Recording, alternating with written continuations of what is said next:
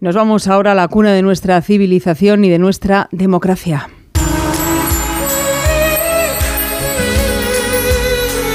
Y lo confirmamos escuchando a José Luis Navarro desde Grecia.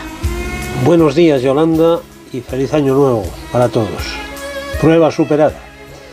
Desde la lotería hasta ayer, Día de Reyes, hemos vivido esta locura que conocemos como periodo navideño, que en nuestro país tiene unas connotaciones gastronómicas, entre otras cosas, que se traducen en excesos importantes con la comida y la bebida. Eso sí, en buena compañía y en torno a la mesa. La mayoría engorda, engordamos. Ahora vuelve la rutina, la normalidad, decimos, y se hace necesario ponerse a dieta. Pues sí, Yolanda, tenemos que empezar 2023 siguiendo a los antiguos griegos.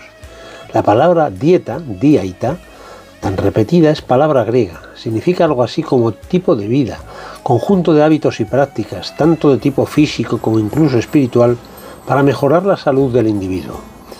Los antiguos médicos griegos, con Hipócrates de Cos a la cabeza, escriben sobre la dieta y señalan no solo lo que conviene comer y beber, sino cómo conviene integrar la alimentación en toda una serie de actividades tendentes a mejorar la calidad de vida de las personas.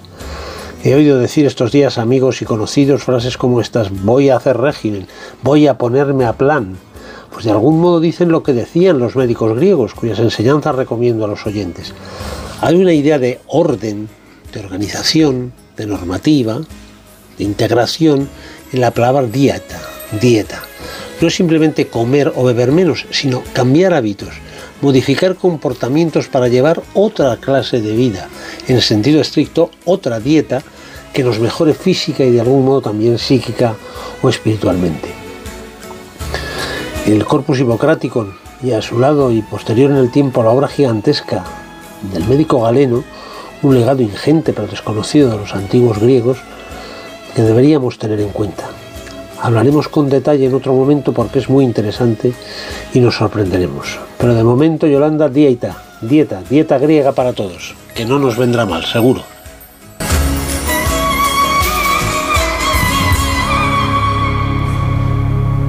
Ocho menos